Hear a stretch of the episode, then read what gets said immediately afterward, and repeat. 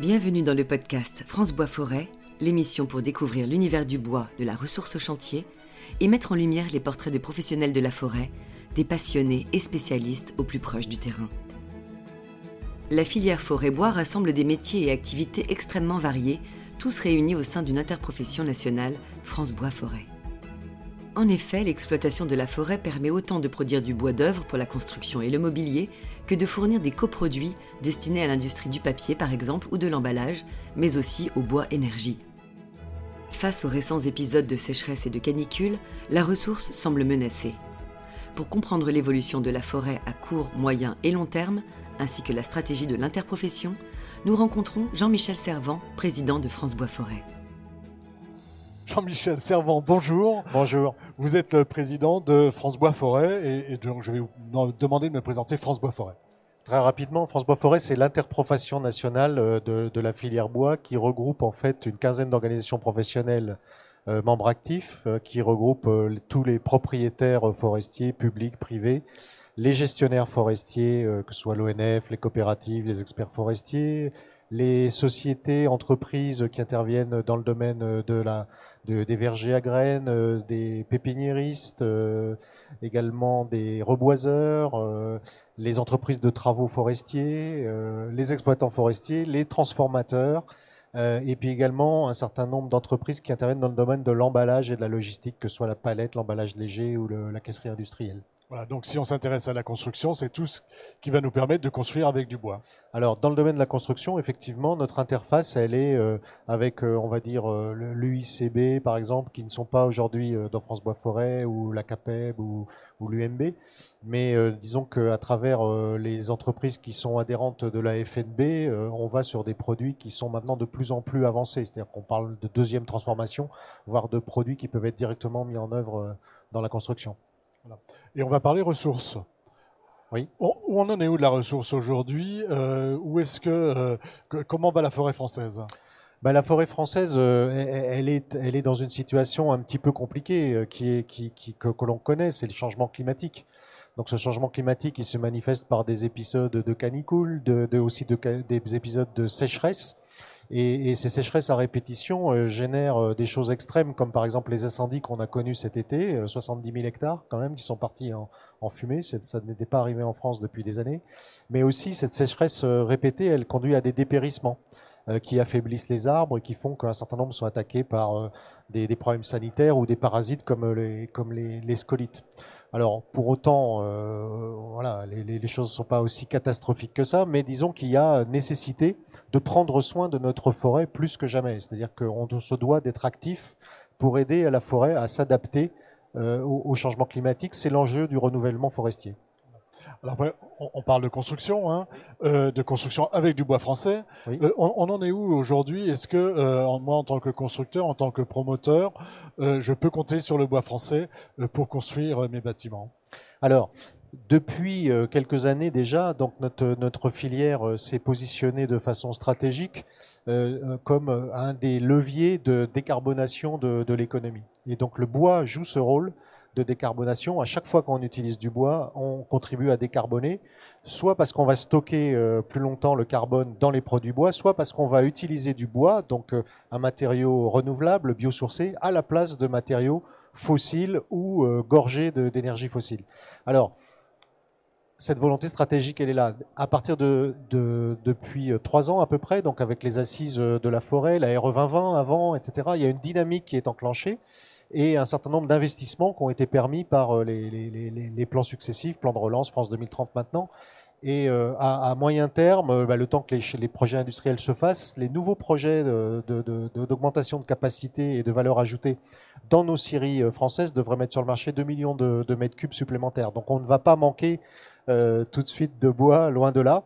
D'autant qu'on va aller aussi chercher euh, des d'autres types de ressources, comme par exemple le sapin euh, à grande échelle ou bien le hêtre, euh, etc.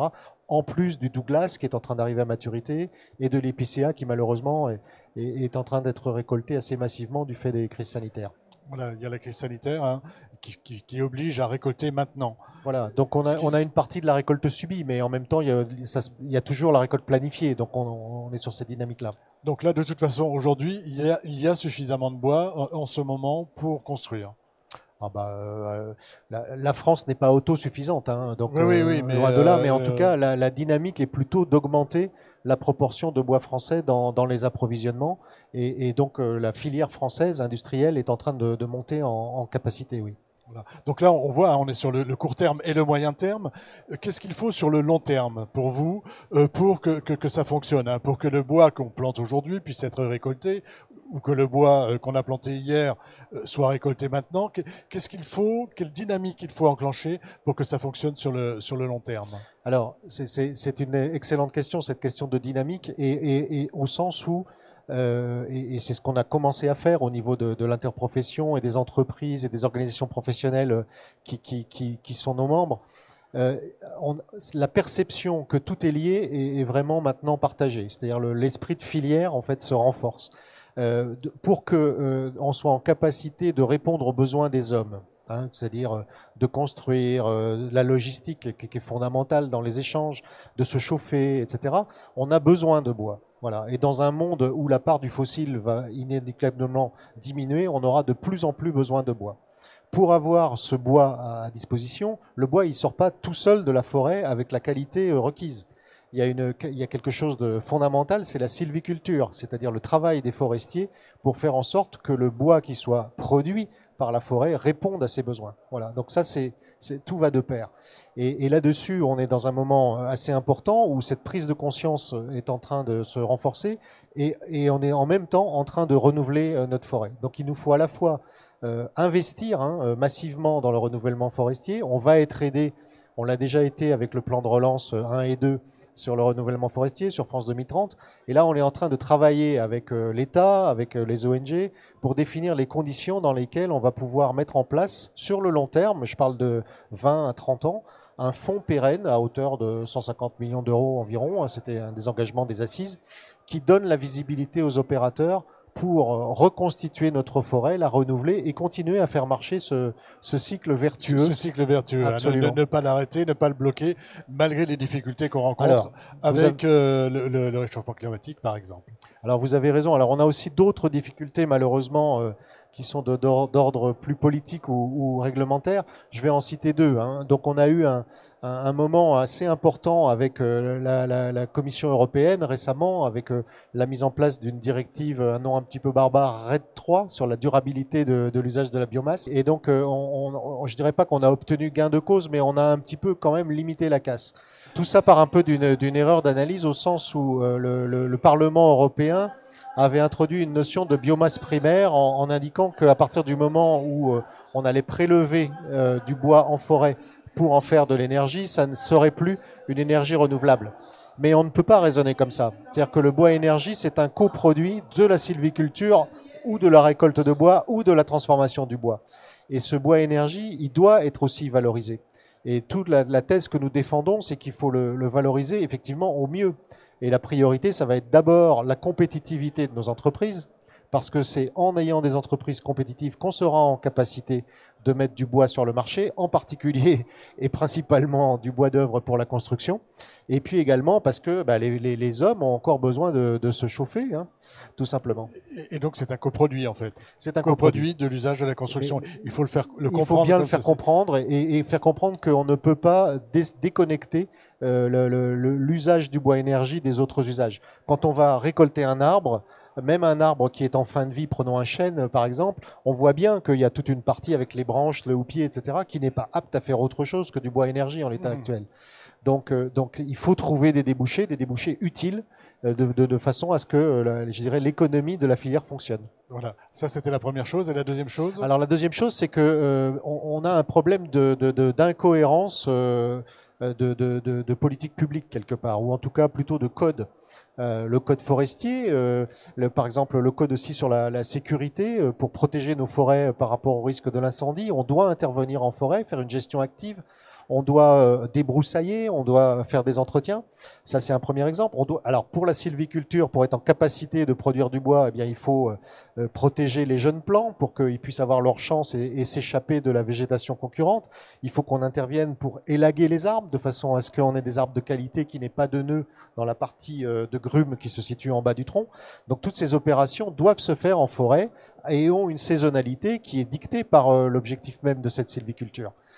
Si on entrechoque ça, euh, on superpose ça avec le code de l'environnement, qui euh, et en particulier une directive relative à la protection des habitats d'espèces protégées, eh on, a le risque, vu le nombre d'espèces protégées et l'étendue de, comment dirais-je, du risque sur le territoire, de bloquer complètement euh, les travaux forestiers. C'est ce qui était en train de se passer avec des interprétations qui sont, de notre point de vue, euh, assez euh, à la fois floues et, et, très restrictives de la part de l'organisme que s'appelle l'Office français de la biodiversité, qui tend à, à bloquer des chantiers en, en, en, expliquant que en fait la gestion forestière ne serait pas compatible, compatible. De, de, de, ces enjeux environnementaux.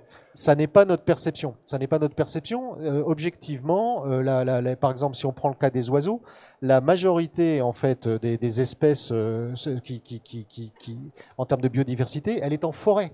C'est-à-dire que la forêt tient lieu de refuge en réalité de, des, des, espèces. Et quand on regarde les populations euh, sur les 20 dernières années, non seulement la population ne baisse pas, mais elle tend à augmenter en forêt alors qu'elle s'effondre dans les milieux urbains ou dans les milieux agricoles. Donc la forêt n'est pas n'est pas n'est pas un lieu de danger euh, pour les danger pour la biodiversité. Donc il faut arriver à, à, à affiner le cadre. Il ne s'agit pas évidemment. Il faut affiner, il faut discuter. Il faut discuter. C'est tout le travail sur le court et le long terme dont on parlait tout à l'heure. Il faut il faut faire comprendre que en fait euh, les forestiers sont garants, sont gardiens de cet équilibre.